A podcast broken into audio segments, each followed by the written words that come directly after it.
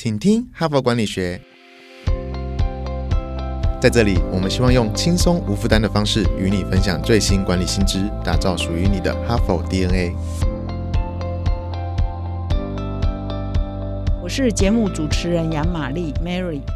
那么又到了我们这一周的节目时间哈。那我们今天这一开始的这一整个礼拜呢，我都要来跟各位分享有关女性职场的问题哈。就是长期以来大家都在关心一个话题，就是女性在职场是不是有所谓的天花板，使得她们无法拔尖哈这一个问题。那么在今天的节目一开始呢，我是要分享这个《哈佛商业评论》七月号有一篇文章，是访问了第一位。这个美国五百大企业当中第一位的女性，而且是黑人女性的 CEO 哈，细节我待会再讲。那么我在一开始呢，要请各位来思考一个问题哈，你来想象一下，如果你是一个黑人，而且是一个女性，你生活在一个美国的社会出生长大，从小成长的环境呢是，那男黑人的女性呢放弃你，黑人的男性当然也是放弃你。那白人的女性跟白人男性呢，根本看不到你的存在啊！就是人家说最大的呃羞辱就是被忽略嘛，根本看不到你的存在。那在这样一个生长的环境底下，你要怎么撑过来哈？那么第二个问题是说，如果你是一个黑人女性，那你在美国上高中，一个老师非常善意的提醒你说啊，你未来呢最好的出路就是有三条路，第一个是你当老师，第二是你当护理师，第三是你当修女。那只有这三条路是被认定是最好的，不能当比如说演艺人员啊，不能当大学教授啊，不能当总统啊。谁说不能当总统？当然更没有当企业家这一条选项。那么你会认命吗？哈，就只有三个选项，你会认命吗？这一个哈佛商业评论这一期访问的这一个女性呢，就是在这样的一个被歧视啊的环境下长大，而且被告知你这一辈子最好的路就是那三个，但是她。竟然在他五十岁左右、五十多岁的时候，就当上了美国五百大企业的 CEO 哈，是一家台湾人非常熟悉的公司，叫全路哈，全路公司的女 CEO 哈。所以，我们今天呢啊，以及我们这一期的文章呢，就是从这位女 CEO 的故事来看这个女性的职场的问题哈。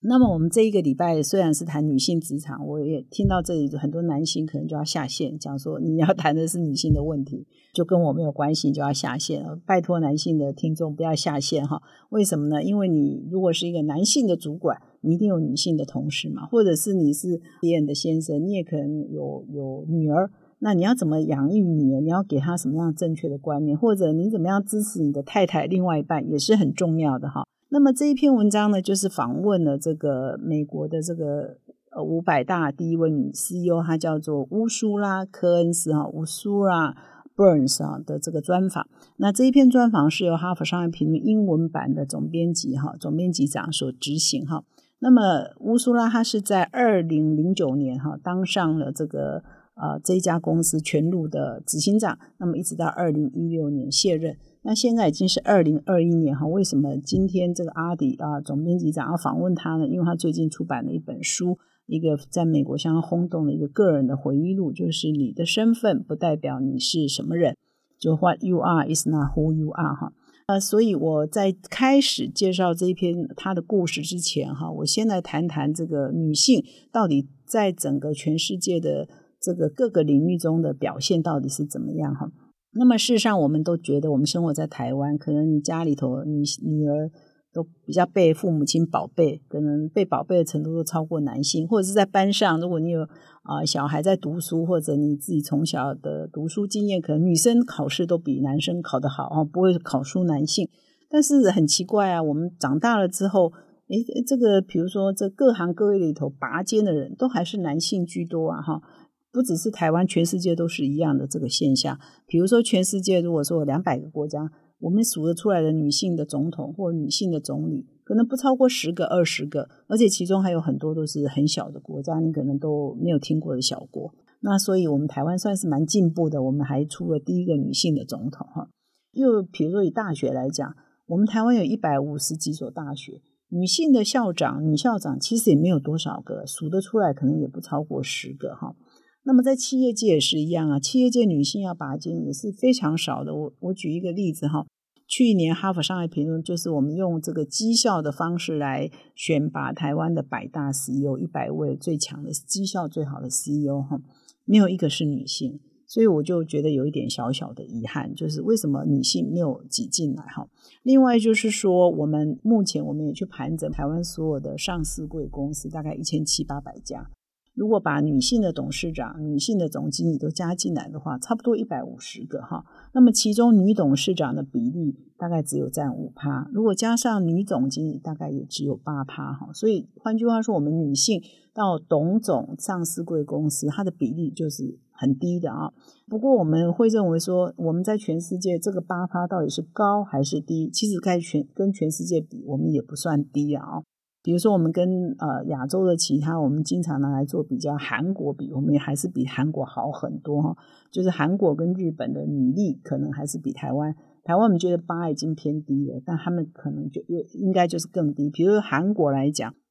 他们也人曾经有人做过调查，从二零一五到二零一九，在韩国的证交所以及韩国到。美国纳斯达克上市的女 CEO 的比例呢是有逐年在增加，但是到二零一九年为止呢也才三点六 percent，所以比台湾刚刚讲的。呃，女董事长五个 percent 加女总经理有八个 percent，韩国还是比我们低。那么如果把台湾的比例拿去跟美国比呢，就是刚刚好哈。美国现在如果用五百大企业哈，目前它的女性的 CEO 是有逐年在增加，所以在二零二零年有三十八个，那个时候就创下他们美国人的历史新高。那么到现在二零二一年有四十一位哈，也就是刚好跟台湾差不多，就是八个 percent。所以我们会觉得说，哎，台湾是不是是八个 percent 是比较低？但是呢，跟美国比也是差不多。所以你就知道说，放眼全世界，这个男女到了一个顶尖的呃阶段呢，女性就是相对就是会比男性少。这已经是一个蛮普遍的现象。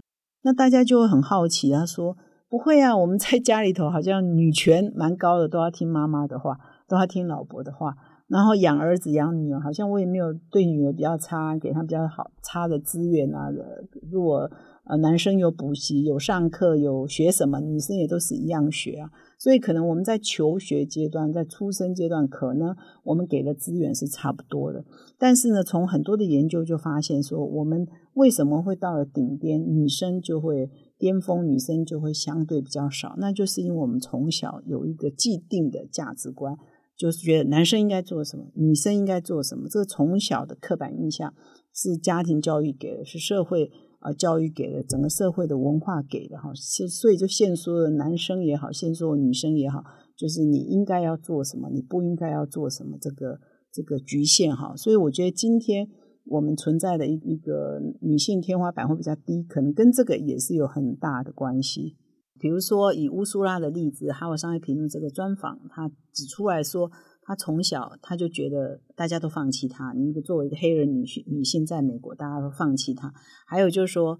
呃，他的老师告诉他，你就只有这三个行业，所以你是不是长大以后就只能够做这三个行业，就会限制你自己？那他他怎么走出来的？哈，这个是这篇文章所会分享的。我们可能要到明天才有机会跟大家讲的比较清楚。不过我在这里也分享一下我个人的一些经验哈，因为我同事说啊，那执行长你也可以讲讲你个人的经验，或在台湾的这个环境里头，你个人有没有碰到这种，比如说。呃，男性、女性的刻板印象哈，那其实的确也有。像我是呃在乡下长大的哈，那在我这个呃五年级生哈，六零年代生活在这个台湾的乡下，如果是女生哈不会读书的，大概小学毕业就去当女工了哈。所以我在念高中的时候，我已经有小学同学已经当妈妈了。我到我念大学的时候，有更多小学同学都当妈妈了哈。那如果你是会读书的女生哈，当然你可能就可以有机会，因为你会读书嘛，所以就有机会可以升学哈。那我就是属于蛮会读书的，所以啊就有机会可以升学。但是我们有机会可以升学，乡下的父母亲都会觉得一个女生哈最好的职业是做什么？你就去念师专，或者你就去念师大。那个年代就是它是公费，毕业之后呢你就去当老师。哇，这是人间最好的职业，对女生来讲，你可以职业是受尊重的，你有固定的收入，你每天四点多就可以下班，你还有寒暑假，所以你将来结婚呢就很好结婚，以后养小孩呢你有很多时间可以兼顾小孩、照顾家庭哈。所以那个年代呢，我们乡下会读书的女生啊，很多就是去当了老师，现在都退休的了哈，因为五十岁上下就可以退休哈。但是我我不晓得为什么，我小时候就是对当老师这个职业不感兴趣哈，所以我就还是念了一般的大学。但是呢，我到了念大学的时候呢，高中要选组的时候，我还是有被刻板印象影响到哈。到高中要选，说你大学要念，因为不是我那个年代是甲乙丙丁四组嘛哈，甲组是理工乙科，乙组是文法商，那丙丙就是医学啊哈，啊丁是哦乙是文文科，丁是商学哈。父母亲呢跟老师就说，那你女生就念文组啊哈，所以我就选了文组啊。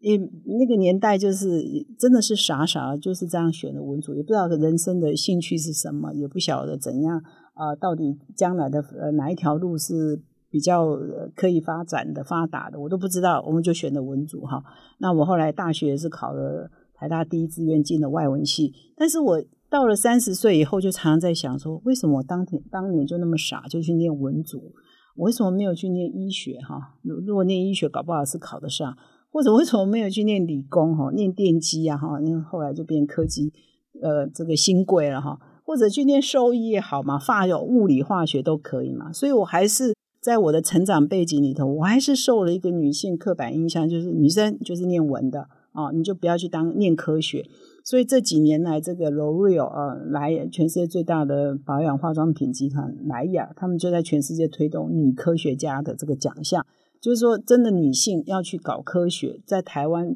不不只是台湾，应该在全世界的。啊，这人类的社会就是认为说居里夫人是特例哈，她不是一个常态。但是我们为什么觉得女性就是不能搞科学？一样的道理嘛。所以说我从小就被认为说你是女生，你就要念文组，所以这也是一个刻板印象，限制了我们的发展。所以我一直都一直在想说，如果当年我去念医生、念医学的话，搞不好我现在是一个很优秀的医生哈。所以这还是。有一个刻板印象的影响哈，所以我们觉得要打破这个女性的天花板，我觉得第一步就是我们的父母、我们的社会、我们整个环境必须要打破。说男生其实男生也是给他们一个框架，刻板印象，你应该做什么，不应该做什么；女生也是，就是给他刻板框架，你可能以后就要好好照顾小孩，你以后就是呃家庭为重，小孩为重，可能就灌输女生很多这很多这样的价值观，使得他们在面对职场。或者是家庭的选择的时候，他们一定都是家庭优先，所以到最后可能他们要在职场上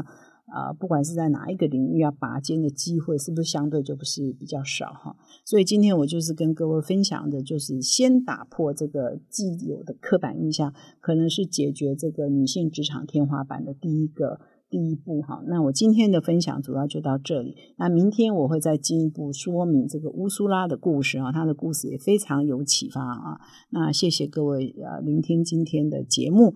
那么最后呢，如果你喜欢这个节目啊，不要浪费你血液里的哈佛基因，现在就订阅这个节目，并到说明栏看更多的管理观点。感谢你的收听，我们明天再相会。从团队到个人，管理的大小事都是 HBR 的事。现在就上 triple w 打 hbr Taiwan.com 订阅数位版，首月只要六十元，让你无限畅读所有文章，向国际大师学习。现在就开始。